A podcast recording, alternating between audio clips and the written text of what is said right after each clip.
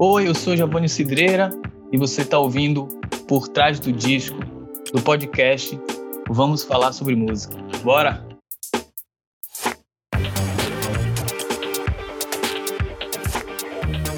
Eu sou o Renan Guerra. Eu sou Isadora Almeida. E hoje a gente está recebendo aqui o Giovanni Cidreira. Depois de um 2020 prolífico, onde ele lançou dois trabalhos colaborativos, o Mano Mago ao lado do Mahal Pita e o Straight ao lado da Josiara, Giovanni lançou em 2021 Nebulosa Baby, um projeto musical e audiovisual.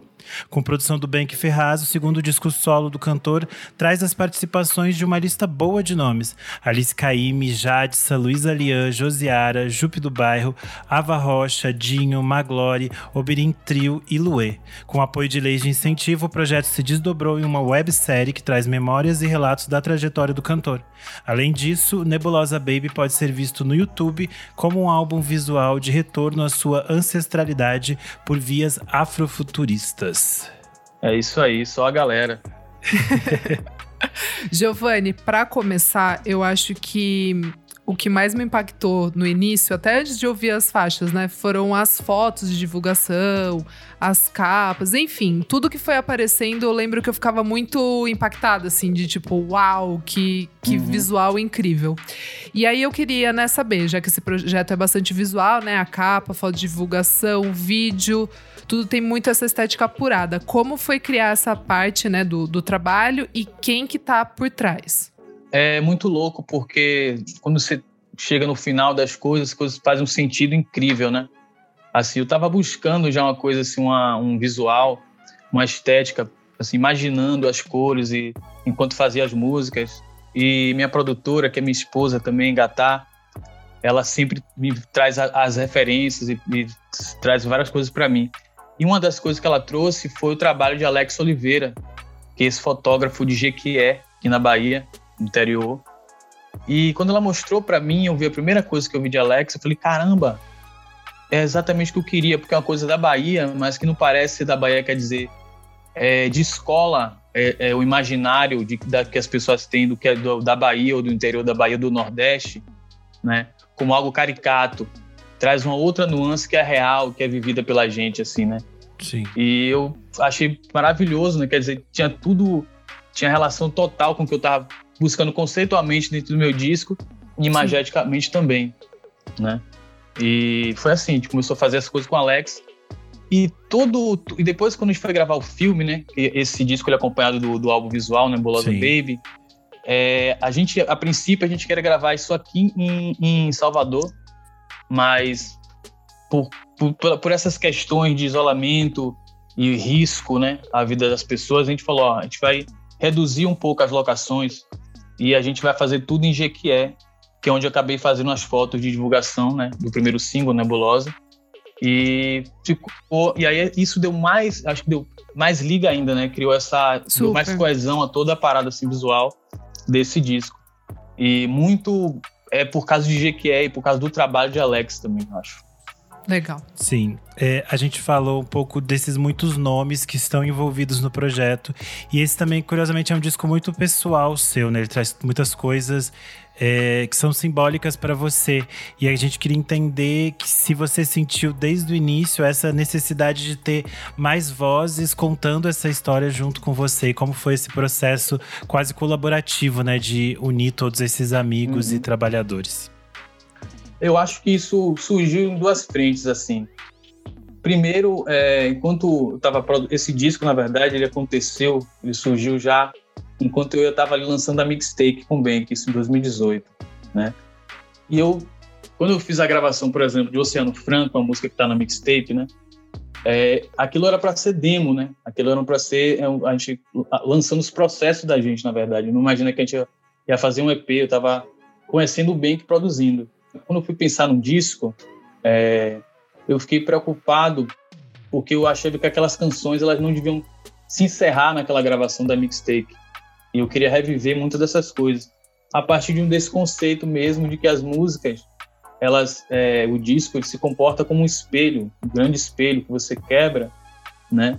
E a gente apresentou esses cacos na mixtape, Mano Mago, e quando, e quando eu pensei em reviver elas, quer dizer, mostrar as músicas até algumas como eram originalmente, eu achei que, na verdade, eu nem deveria cantar nesse disco, sabe? Eu pensei, pô, não, esse disco eu não vou cantar, esse disco é só para vou chamar todo mundo, as pessoas que estão é, convivendo comigo para interpretar o disco. Esse lance de ter muita gente envolvida, né, aconteceu muito porque eu morava na Casa Vulva, em São Paulo, que era uma casa de show, de, de evento, e, e mesmo quando não tinha show, a gente chamava, eu convidava muitas pessoas, artistas, para ir lá em casa. Aconteciam muitas reuniões, várias dessas músicas elas foram, elas nasceram nesse contexto colaborativo, né? É, o vocal da música X foi alguém que cantarolou ali enquanto estava tocando violão no quintal de casa. É, eu, a, a Oberin Trio, por exemplo, estava muito presente lá em casa e a, a gente mostrando uma música para o outro, a gente vai se influenciando, né? Sim. Um do outro. E basicamente o que eu fiz foi pegar esse recorte, essa coisa que acontecia em casa e levar para o estúdio, né? levar todo mundo que estava ali já convivendo Sim. e fazendo as músicas comigo, na verdade. A maioria do, da, dos feats que estão nesse disco é, vieram desse contexto, assim, de, de casa. Uhum, de ser uma parada orgânica mesmo, ali todo uhum. mundo junto. Muito bom. E, Giovanni, a gente queria entender, né, essa persona que você é, incorpora, né, o Gil. A gente queria entende, entender se é uma mudança, se é um novo nome, como que funciona e por quê, assim? O, o que, que você sentiu de confortável trazendo esse nome, pra, especialmente para esse trabalho? Isso foi uma coisa, a princípio, mais visual mesmo. Achei que esse nome é, menor, né? Uhum. Ele, ele traria uma, uma identidade, assim, é, mais forte, mais simples, mais minimalista, uma coisa que eu estava buscando é, bastante nesse disco. E, e, e, quando você faz um, quando eu faço um disco, eu faço, entro numa vibe, na atmosfera, né? eu gosto de, de, é, de, eu acabo mudando o que eu como, eu mudo a minha roupa, né? Eu mudo meu cabelo, eu, eu entro numa, num personagem mesmo, como você disse. E meus amigos sempre me chamam, me chamam de Gil, né? É um apelido. E até parte do público sempre me chamava de Gil. Então, quando eu fui fazer esse disco, eu achei que ia calhar bem, sabe assim? Uhum. Eu trouxe esse personagem que já existe, na verdade, pessoalmente entre as pessoas, é, para esse disco. Sim.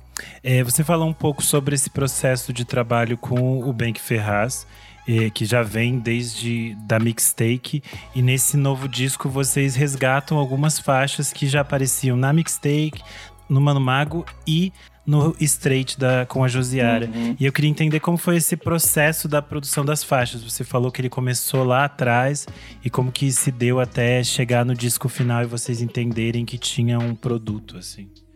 É, a primeira coisa que, que eu fiz, que eu estava fazendo na época que lançou a mixtape, eu comecei a experimentar muita coisa em casa, né?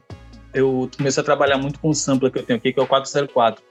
E basicamente as pessoas que lá em casa, por exemplo, o E, ela surgia lá, eu falei, Luí, é, toca esse violino aqui, canta esse vocal, e lá eu mesmo é, misturava as vozes, punha em reverso a voz dela, misturava com violino. É, nebulosa, eu roubava é, sons de bateria das músicas que eu gostava. Isso de um modo muito capenga, muito doido assim em casa, né? e quando a gente foi pro estúdio, o que eu fiz foi pegar toda, esse, toda essa doideira que eu tinha feito em casa, né? E levar, e levar pro estúdio, assim. Foi basicamente isso. As, as muitas vozes, muitos instrumentos eu, eu, eu gravei no meu Sampler 404. Só que depois que a gente foi para Red Bull, na verdade, é, a gente deu uma parada nesse disco, né? E não por preciosismo, mas porque é, eu não tive estrutura mesmo financeira, né? Para finalizar o disco da forma que eu queria, quer dizer, pagando a todo mundo e né, trabalhando, né? E, de uma maneira mais legal. Então, eu me desgarrei um pouco dele nesse período. A gente lançou Mano Mago, lancei Straight com Josiara e fui adicionando, jogando esses dados que já estavam no meu disco nesse, nesses outros trabalhos, né? E quando rolou da gente, da gente é, realmente finalizar o disco, aí bem que falou comigo, velho, a gente tem que terminar essa parada, vamos terminar do jeito que dá. Foi uma terceira parte da produção que eu finalizei em casa. Os overdubs de, de sintetizador, é, até guitarra, é, baixo, eu terminei em casa, finalizei em casa, gravei eu mesmo no computador e fui né, batendo com o Bank e fomos mixando, misturando entortando todo o negócio. Demais. Bom, agora vamos lá, Giovanni, vamos entrar é, nas faixas. Vamos conversar um pouco mais sobre cada uma delas. Bom, a gente começa o álbum, né, com a que é uma intro, né, daqui para frente, que tem a participação da Jupe do Bairro. Isso. E assim, bom, ela começa já meio que como um manifesto, né, um texto manifesto ali e me arrepiou a primeira vez que eu ouvi quando a, quando a Jupe fala, não sei o que vai ser daqui para frente, mas eu tô escrevendo essa história. Queria saber como que foi desenvolver essa faixa, é, liberdade, você deu liberdade para Jupe criar o que ela quisesse, como que foi o processo? É, eu tava até lembrando isso para um, um, amigo meu hoje aqui, que na verdade essa essa faixa, ela tá ali no começo do, do disco e ela foi o início realmente desse disco, né? É, eu, eu, fui visitar minha mãe em Blumenau, minha mãe mora em Blumenau. Eu já tinha uns dois anos sem ver a minha mãe. E aí, quando a gente se encontrou, a gente quis conversar de tudo, da vida, né? E sobre tudo. E alguma hora ela falou, é, e tava rolando aquele, aquele endurecimento já é, político, e história de mamadeira de piroca, não sei o quê, e as famílias se desgastando e se separando por esse acirramento de direita, esquerda, não sei o quê. E ela falou uma coisa para mim, assim, que família, né? É um lugar onde você se sente à vontade, né? Sendo quem você é e dando o que você pode ser, com a imaginação solta e a sexualidade e tudo mais. E que esse tipo de coisa, é, ela, a gente aprende, né? É, desde cedo, né? Com, com, com a minha avó, com, com nossos ancestrais, né? Assim como a observação do céu, nossa ligação com a terra, nossa intuição. Ela falou disso como se a gente tivesse realmente poderes, né? habilidades é, para atravessar as dificuldades todas, né? a potência que eu acredito que a gente encontra no, no interior e nas periferias do Brasil todo. Uhum. É, isso me fez é, pensar né, que eu devia realmente fazer alguma música que desse conta desse assunto, né? E eu, e eu tive eu, esse texto, esse texto não era esse na verdade, me veio algum texto na cabeça me veio a voz de Jupe do bairro. Jupe eu não conhecia nessa época, eu nunca tinha trocado nenhuma ideia com ela, mas observava ela de longe, absorvia, né? A, a, artista dela, que é maravilhosa. E a partir dessa noite, eu comecei a pensar: eu acho que vou fazer um disco. Olha. E esse disco vai tratar disso. E a partir disso, eu comecei a olhar para um grupo de músicas que eu tinha, né? E eu comecei a fazer a ligação entender outro, outros, outros sentidos dela junto, assim. Né? E o tempo passou, eu fui para Red Bull, a gente gravou as músicas, e eu sempre falava para as pessoas, é, o começo desse disco é com Jupe do Bar. E o tempo passava e não falava nada para Jupe, nada.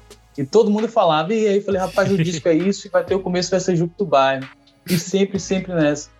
Quando a gente estava já mixando o disco, na última semana é, de mixagem, assim, já bem apertado, bem que lembrou disso para mim. Ele falou daquela faixa lá com o Jupe. Aí eu falei, pois é, cara, vou falar com ela agora. Aí ele falou, cara, eu tenho aqui uma entrevista de Jupe do bairro. Aí eu falei, porra, uma entrevista? Pode ser esquisito isso. Manda para mim para ver o que, ela, o é que ela diz nessa entrevista. E eu fiquei é, embasbacado, abestalhado, quando eu vi, ouvi o que Jupe dizia naquela, né, nessa, nessa entrevista dela que é sobre isso, sobre essas habilidades, né? Que são silenciadas, abafadas por essa estrutura racista, capitalista, etc. E, e, e, e, tem muita relação com o que minha mãe falou, principalmente sobre intuição, né? E sobre a gente se encontrar, encontrar os nossos. Eu fiquei muito de cara e falei com ela, Jupe, mas que doideira é essa? Como é que você explica isso? Ela falou, é isso. São os nossos poderes, essa é a prova disso. Que demais. Demais.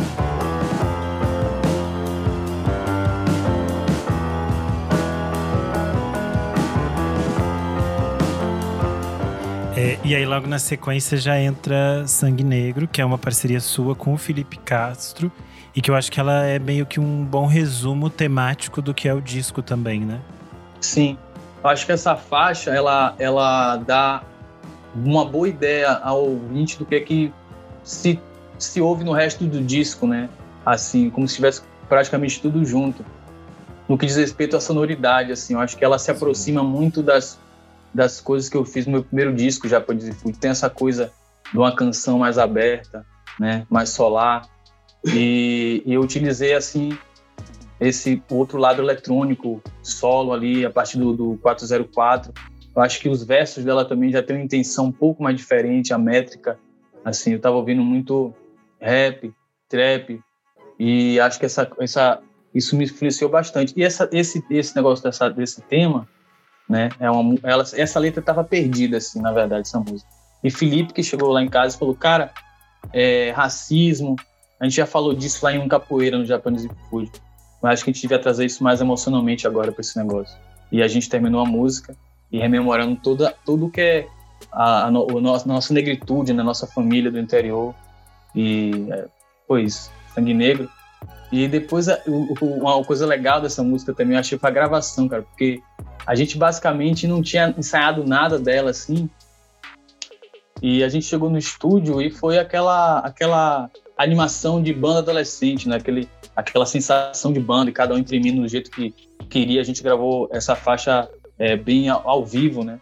E acho que ela, ela imprimiu bastante essa energia assim do estúdio, nossa alegria em estar tá fazendo a parada. É, bom, depois na sequência vem Nebulosa, que eu acho que também ela tá meio colada ali com sangue negro, no sentido disso que você falou, de, de ter um, uma não sei, um sentimento ali de que, de que você e as pessoas que estão envolvidas, vocês estão fazendo uma coisa juntos, assim, tem, tem esse sentimento do coletivo. E nessa faixa a gente tem a Jadsa e o Oberin Trio. É, ela tem um pouco, né, ao meu ver, assim, dessa coisa melancólica, uma, uma parada mais atmosférica. Mas eu sinto também esse, essa energia de vocês estarem juntos. Como que foi o processo de, de criação? É, é, essa música foi feita lá em casa, né? Eu, eu, eu samplei algumas batidas, eu tinha essa melodia, e essa introdução foi bem influenciada pelos vocais da, da Ubirim mesmo. Elas estavam lá em casa sempre cantando, Jadsa também estava lá, e acabei fazendo essa música. Essa música eu já, tá, eu já tinha a ideia do disco, né? Eu não tinha o nome do disco, mas eu fiz ela com a intenção de ser uma música que tivesse um refrão, uma música do disco que tivesse um refrão, e que de repente também falasse dessa coisa que você falou, uma coisa meio triste, né? Sobre essa, essa nuvem densa que está uhum. entre a gente, deixa as coisas mais estranhas, né?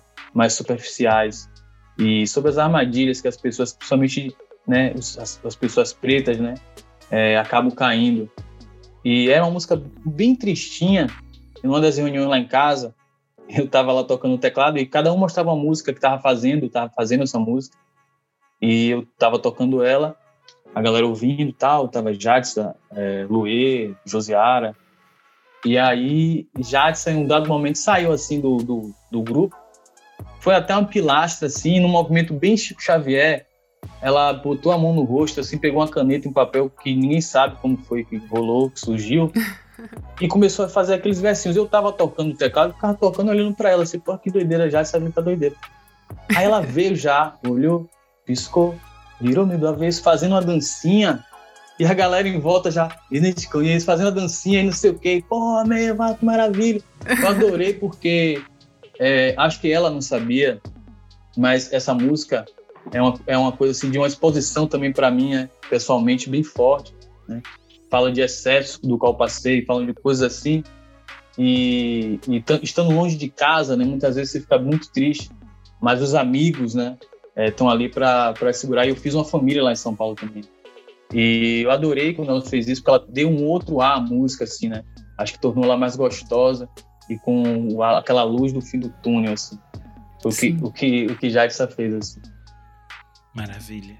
É, a gente chega à faixa de número 4, que é Entrelaçados. É uma parceria sua com o Zé Negro e tem participação da Luísa Lian e do Dinho da Bugarins. Eu queria que você falasse um pouco sobre como foi essa construção e como foi trazer esses dois nomes para trocar com você. Essa música aí, é, em dois, acho que comecinho de 2018, eu fui ao estúdio Zé Negro, né, visitar ele. A gente conversou da vida, não sei o que e tal. E aí ele tinha esses acordes e esse refrão a flor do desejo, pá. E foi lá fazer um café. Enquanto ele fazia o café, eu fiz a letra da música. Né? Ele voltou e ficou, pô, você já terminou a parada? Eu falei, pô, Zé, essa é a nossa música, a gente fez a música junto, fique alegre, pô, legal. E aí tal, e depois a gente grava. Eu fui para casa, bem que chegou, apareceu lá dias depois, e eu mostrei para ele a música, e ele fez uma proposta para mim. Ele abriu um outro beat lá, é, modificou um pouco a harmonia da música e pediu para que eu fizesse, criasse um outro verso. Essa música foi para mixtape e é Ninguém Mais Vai Te Ver Triste, né? E, e, a partir daí eu fiquei pensando muito nessa coisa do fractal. Fractais são objetos que se repetem em si mesmo, mas trazem informação do todo. Eu quis fazer isso com todas as músicas nesse disco. E eu já sabia, na verdade, que essa música viria nesse disco. E aceitei a proposta de Bank de fazer uma versão dela e lançar ela antes, né? E, na verdade, essa, essa versão da, do, do disco Nebulosa Baby é a versão original é, do disco.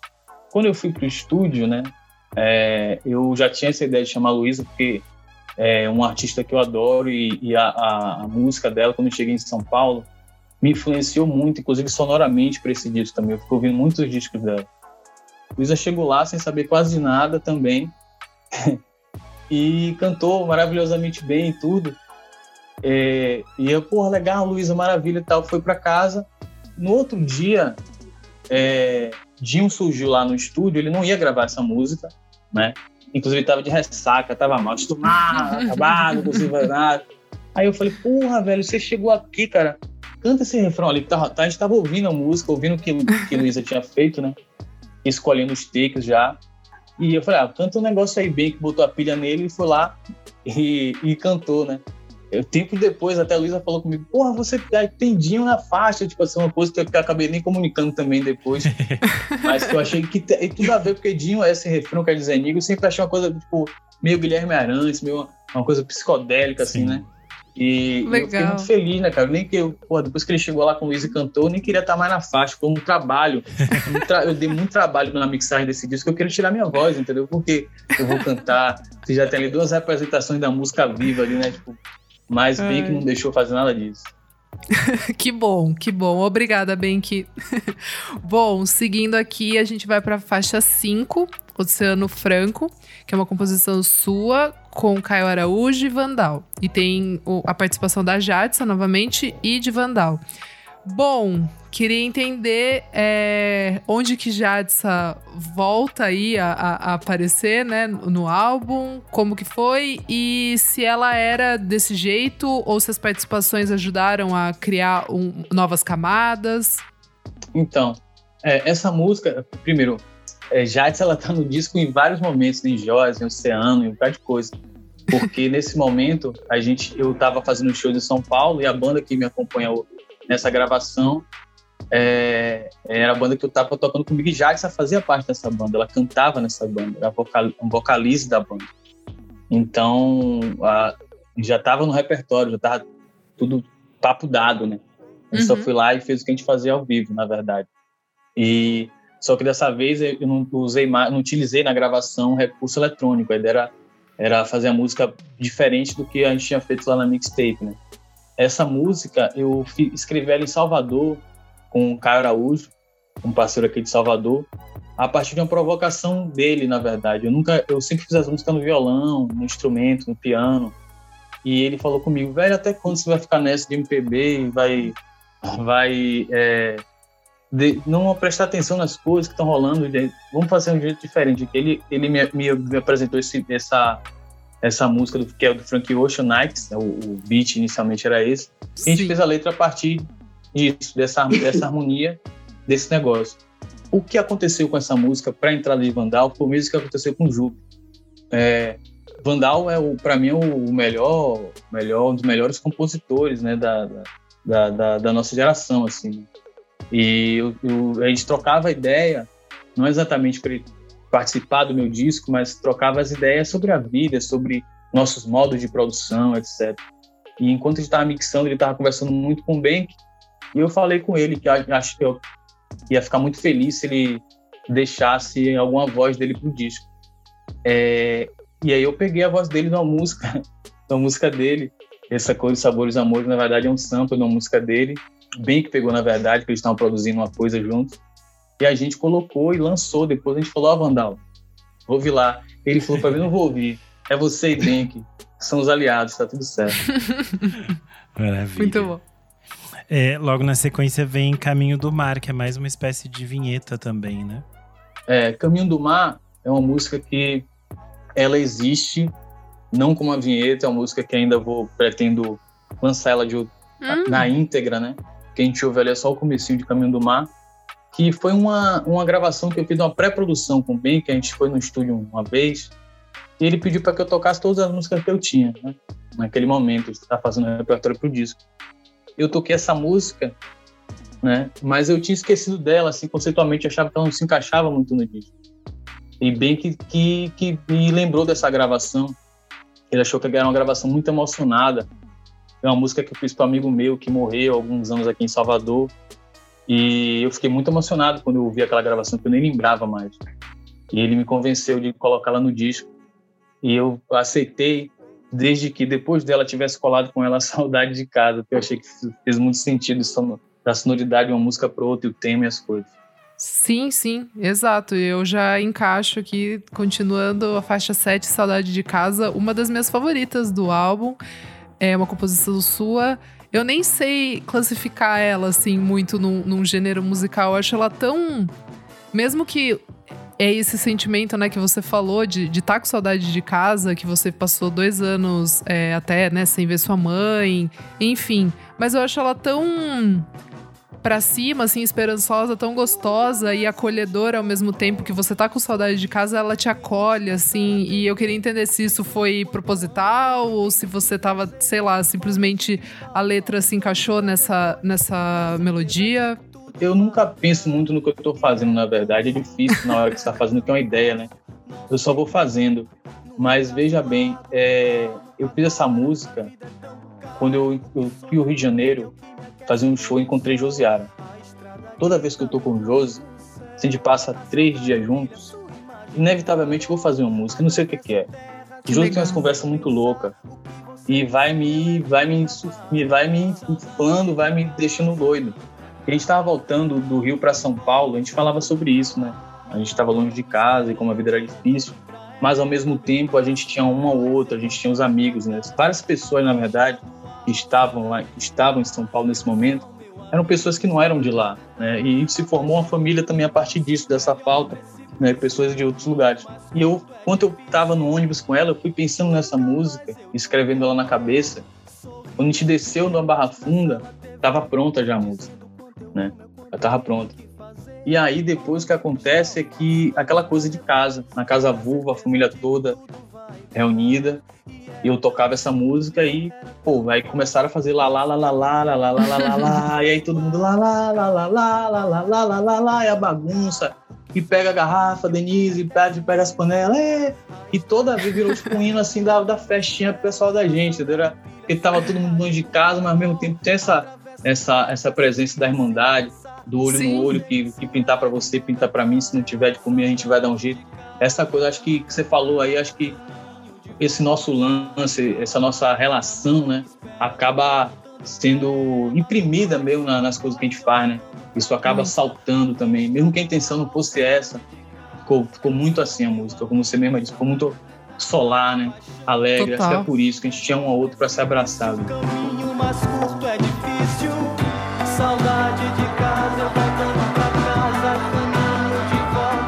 Logo na sequência vem a faixa de número 8, que é Claridades, que é uma composição sua. E aí tem a participação da Luê, que eu acredito que tem a ver com isso que você falou, dela também estar presente nesses encontros né, que vocês tinham. Sim. É, essa música, inclusive, eu até falei com o Luê depois, eu tinha certeza que tinha algum verso dela nessa música. Era um tempo que a gente via muito agarrado em São Paulo, eu, José e Luê. Eu tava ali sempre compondo as músicas e tudo e mostrei essa música para ela. E ela falou para mim que quando eu, quando eu fosse gravar essa música, se eu não te chamasse ela, nunca mais ia falar comigo. então, é, claro que o, Luí estava lá não só por isso, né? Ela, ela, ela, também participa de Luz da Cidade, de Oceano também, ela tá tocando os violinos, as cordas também. Mas eu não esqueci disso. Essa música a Lineker, os Caramelos vieram gravar essa música, né? No, no, depois no, no, no Goela Abaixo, né? Mas eu sempre falava com o Lei, caralho, eu acho que eu gosto mais da sua versão, aquela sua voz, aquela sua coisa, tem que gravar esse negócio. naturalmente, né, quando eu fui gravar a música, convidei ela para cantar. E essa música é, eu já estava tocando nos shows também. E a banda que me acompanhou em algum desses shows foi a Maglore, sem, sem o Thiago, né, sem o vocalista. E na hora de gravar, eu chamei os meninos também. Tinha pouco tempo no estúdio, poucos dias, então eu chamei a galera que estava fazendo já para fazer essa música. Boa. Bom, faixa 9, Pode Me Odiar, composição sua. Daí tem o, a participação da Alice Caymmi e, novamente, o Birim Trio. Essa, né, assim como o Oceano Franco, já, já eram faixas, né, conhecidas, mas elas acabaram ganhando, né, novos significados. Como que foi para atualizar essa faixa? Foi bem fácil, na verdade. E ela, na, na mixtape, a gente fez ela toda de uma maneira bem processada. Eu gravei as coisas tudo no celular, né, ela ter é outro som. Quando a gente foi. Uma coisa que, eu, que a gente fez nesse disco foi simplesmente chegar no estúdio né, e tocar. Né? Tocar e a partir dos acordes que eu estava fazendo no, no, órgão ali, a banda se desenvolvia da maneira que eles queriam também, na verdade. Assim. E essa música foi basicamente isso. A gente foi tocando ela é, e Nayan começou a puxar essa batida mais, mais é, minimalista, mais calma, né? A gente foi seguindo por isso. O Birim, é, como eu disse, né, os vocais dela sempre me, me influenciaram muito. Eu achei também que devia é, ter esses vocais nessa música, né? Eu achava uhum. que essa uhum. música também é, era uma música que ela trazia uma, uma, uma coisa meio desconcertante, né? Essa música é assim. Eu queria uma coisa mais suave para ela, diferente da mixtape. A Alice entrou sem querer, na verdade, a Alice não ia gravar. Eu lembro que na madrugada que antecedia a, a gravação, que foi pela manhã, a Alice, ah, eu tô em São Paulo, não sei o que, mandou uma mensagem para mim. E eu falei, pô, chega lá no estúdio, lá só se for pra gravar. Aí eu mandei a letra para ela de Pode Me Odiar e mandei a letra toda errada. Eu tava bêbado. Ela chegou no estúdio e gravava e cantava tudo umas coisas meio erradas. E eu ficava gritando, não sei o que. Ela falava que filho da puta, na parte mais importante, que bota um negócio que não tem nada a ver. E aí, mas ela gravou muito rápido. Alice é aquela diva, né? Ela grava Cantora desgraçada. Chegou assim, ela fez dois takes. Um que ela cantou tudo errado por causa de mim, outro que eu escrevi a letra. Ela foi lá e me matou. Demais. Maravilha. Aí na sequência a gente tem Luzes da Cidade, que é uma composição sua, em parceria com a Clarice Lira, e tem a participação da Ava Rocha, que eu acho que traz essa essa coisa meio quase soturna, né, da voz da Ava, que eu acho muito forte. Queria que você contasse um pouco sobre essa composição. A primeira parte dessa música eu fiz em casa, e ali no refrão, é, Clarice tinha deixado um esquecido um caderninho e lá por cima da mesa, eu abri e tinha esses versos, cara, que eu achei maravilhoso, combinava muito com o que eu estava querendo dizer na música. E eu estava ouvindo muito as músicas de Ava e eu via também uma, muito a música que tem no disco do Negro Léo, o Água Batizado, que é uma música de Ava, Esferas. Enquanto eu fazia aquela música, é, Ava estava simples lá em casa também, Ava foi uma das pessoas assim que mais importantes na minha chegada de São Paulo, foi aquela pessoa que me puxou assim, me disse como é que eram as coisas, sabe, sempre quis me ajudar e ajudar todo mundo que estava chegando. É, eu vi essa oportunidade de ter uma artista maravilhosa perto de mim e eu e não ia perder essa oportunidade de chamar ela para gravar no meu disco, né? A gente já estava contribuindo várias vezes, cantando sempre junto. E eu pensei nessa melodia, nessa linha, ouvindo a, Ava, a voz de Ava é, no meu ouvido, assim. E, e, foi assim. Eu falei exatamente isso para ela. Eu estava ouvindo ela que tinha feito uma música é, pensando na voz dela. Que legal. E aí depois ela chegou lá no estúdio, né? Ava é, Ava é maravilha. Assim, também é, é, sem saber muita coisa, mas também colocando dela e dizendo, direcionando todo mundo, dando assim, botando a ordem na casa, assim. Demais. Bom, a gente chega na faixa 11 Joias, que é uma composição sua. Não tem participação nessa. Essa é uma que ficou muito na minha cabeça desde a primeira vez que eu ouvi o álbum. É... E ela traz, né, meio que. Talvez um uma mensagem mais direta, né, de, de todo o debate racial que você propõe ao longo do, do trabalho todo. É, e aí, né, joias no meu corpo, pedras no meu corpo, ouro pro meu povo todo. Isso ficou ressoando muito na minha cabeça, assim. Queria entender de, de que lugar que veio essa composição, assim, se foi de um momento de querer extravasar isso realmente e quando que ela nasceu. É, isso, essa música aconteceu assim. Eu e Felipe Castro, a gente estava conversando sobre, sobre como as pessoas tratavam a gente, né?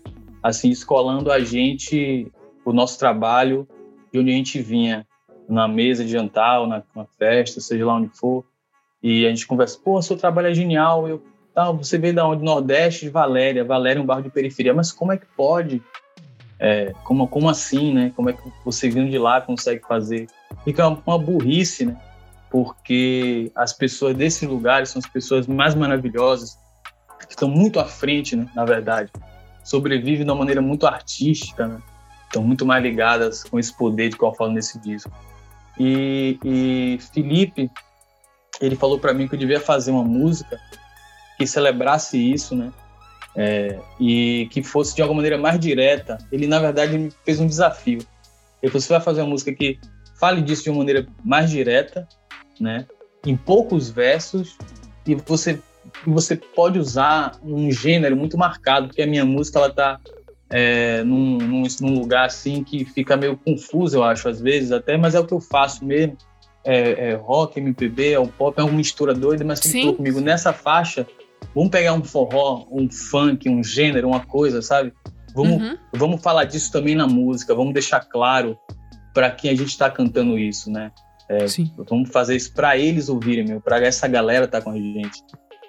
E na mesma noite em que eu, eu pensei é, no início do meu disco, na conversa com a minha mãe, eu, o Felipe me disse isso. Eu comecei a escrever é, essa música. E primeiro eu fiz ela toda a melodia, no piano e a voz, sem esse lance do, do funk, até depois eu chegar no estúdio com o Inayan e com o Lucas Martins, que gravou baixo synth. A gente basicamente falou, vamos fazer isso um funk e tocar isso ao vivo. Inayan no SPD, Lucas no baixo, Felipe na percussão e eu tocando ali o, o piano. E Jadson também, que fez as vozes, essas vozes de Joyce. Na verdade, eu, eu são vozes minhas que eu sampliei em casa. Eu fui pegando cada cada cada linha dessa voz gravando uns padzinhos e cheguei lá no estúdio e tocava também isso ao vivo também. Maravilha. É, a gente vai se aproximando então do final do disco, aí a gente chega na faixa 12.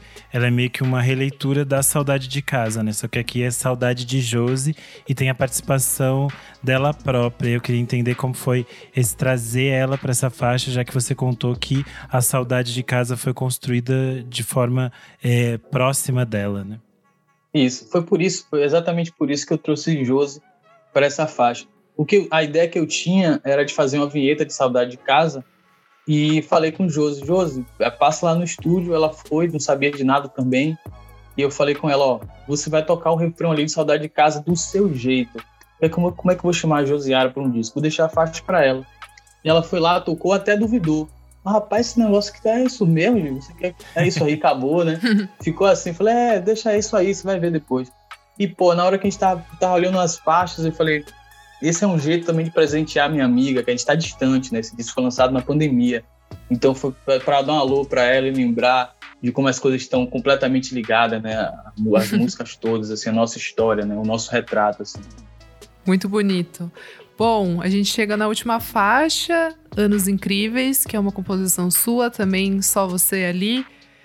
Bom, eu acho que ela resume bem todo toda a obra ali e, e ela me traz alguma coisa de, de esperança também. É, não sei, eu acho um encerramento muito bonito. Queria que você falasse. Bom, essa música é, também escrevi perto de Josi. E, inclusive, esse primeiro verso, toda foda é justa.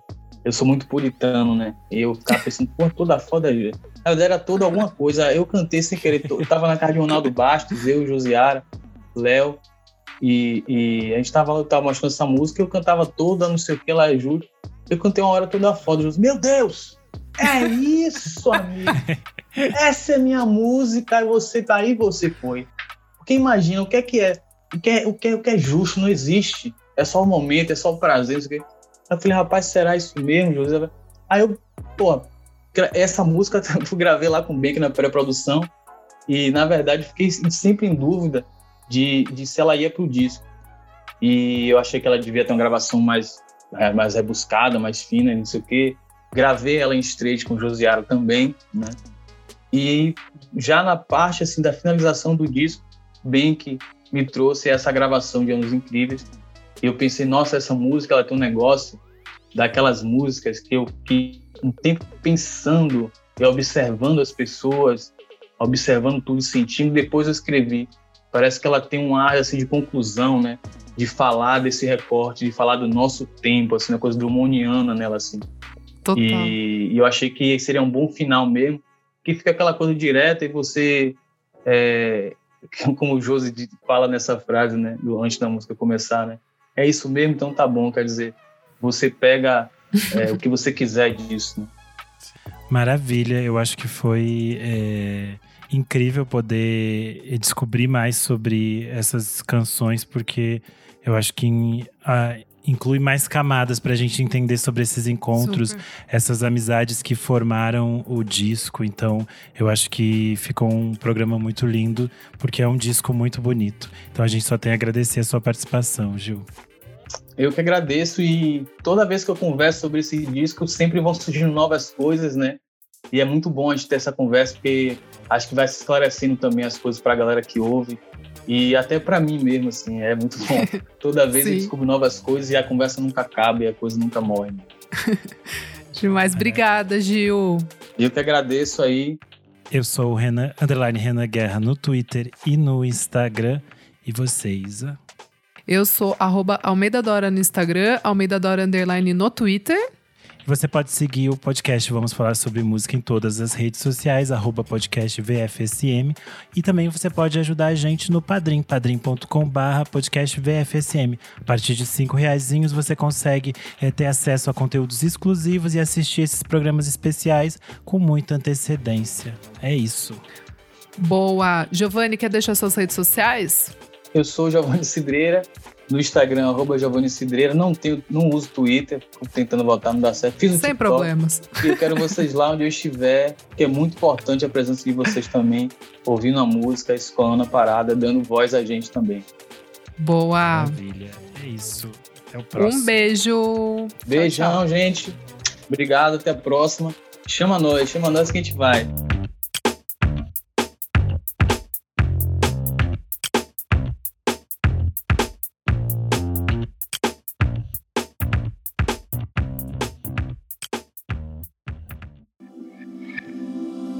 Esse podcast foi editado por Nick Silva.